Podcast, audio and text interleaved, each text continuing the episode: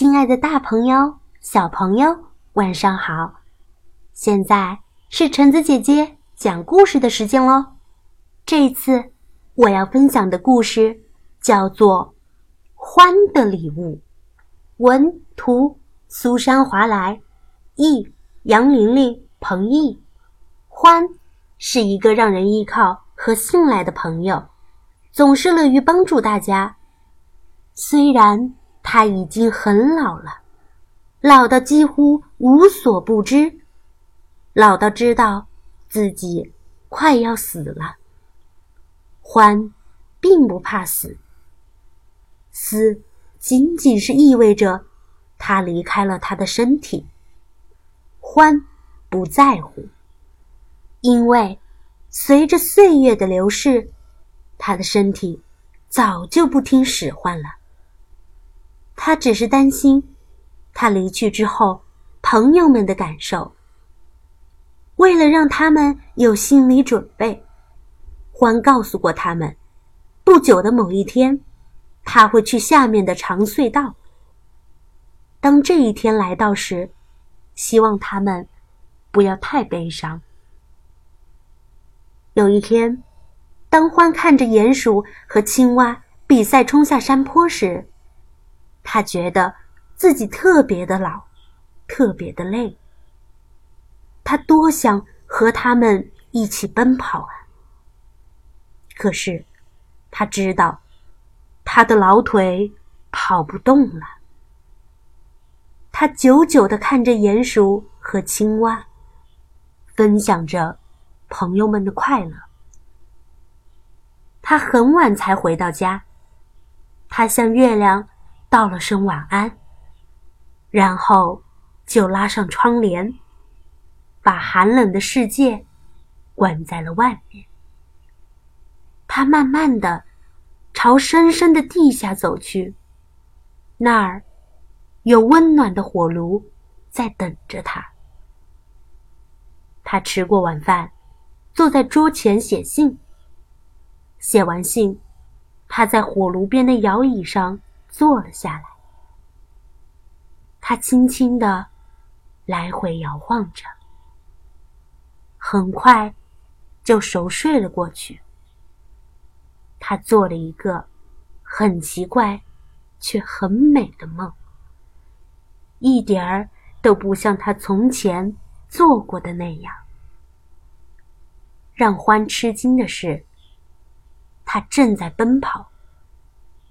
他的面前是一条好长好长的隧道。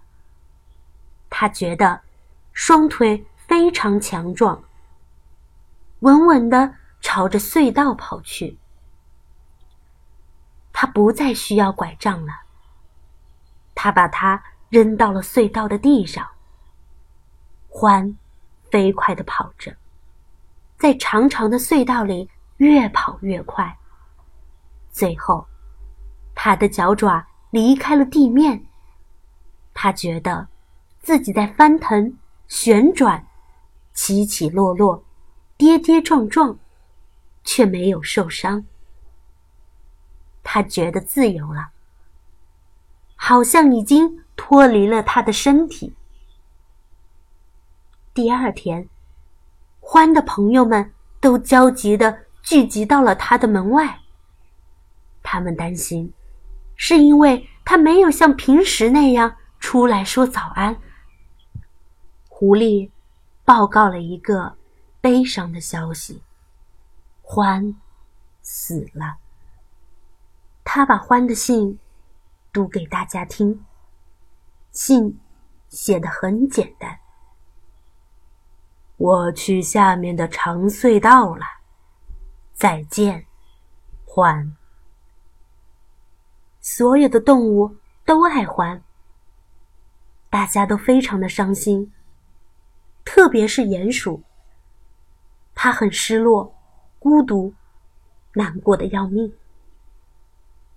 那天晚上，鼹鼠在被窝里一直想着欢，眼泪顺着他那天鹅绒般的鼻子流了下来，把它紧紧的。抱着的毯子都湿透了。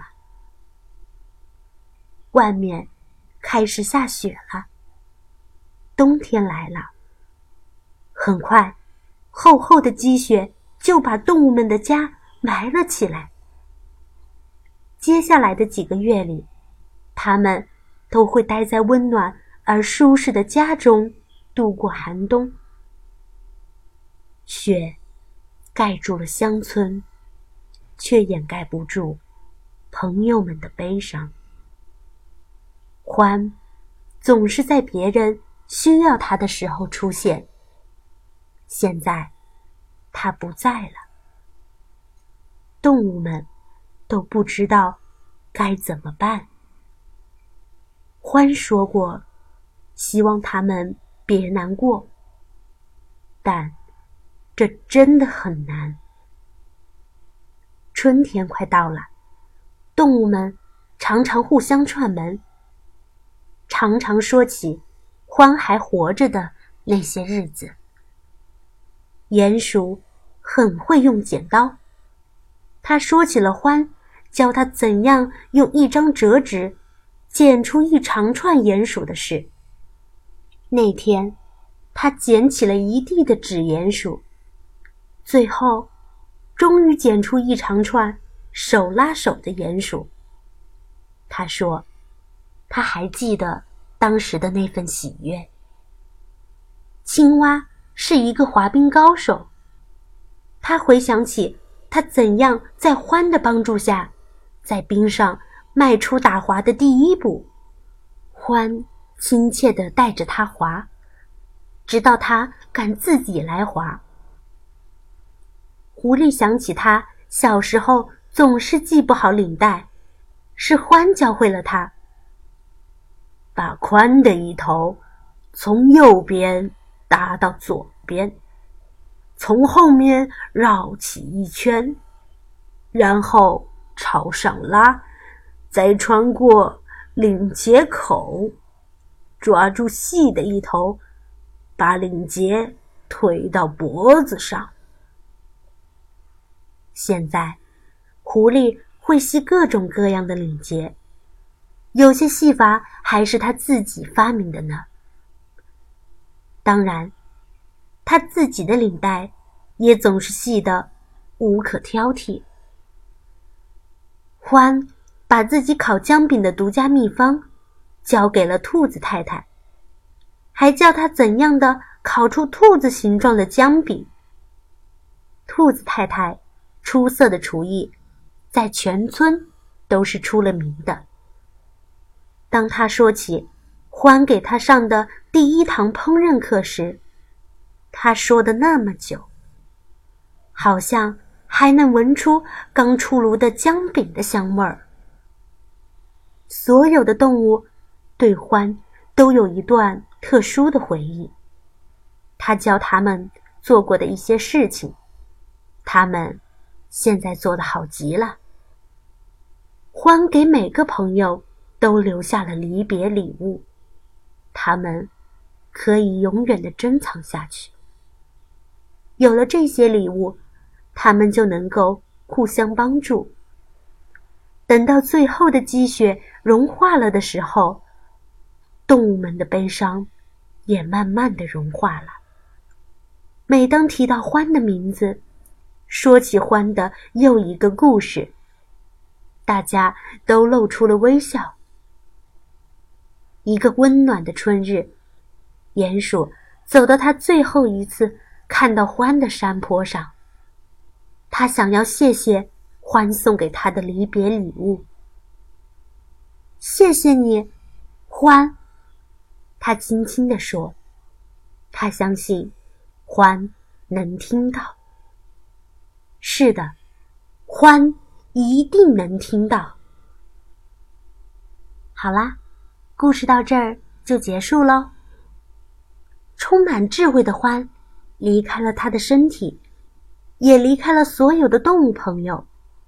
虽然他在生前已常常告诉朋友们，他只是到了隧道的另一头，大家不要为他难过。在寒冷的冬天里，没有了獾，这对大家来说实在是太难过了。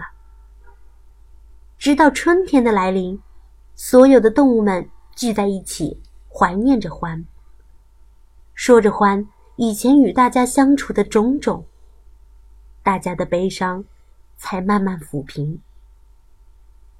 因为欢虽然永远离开了，但是他所留下来的礼物却像是矿藏一样，永远都在帮助。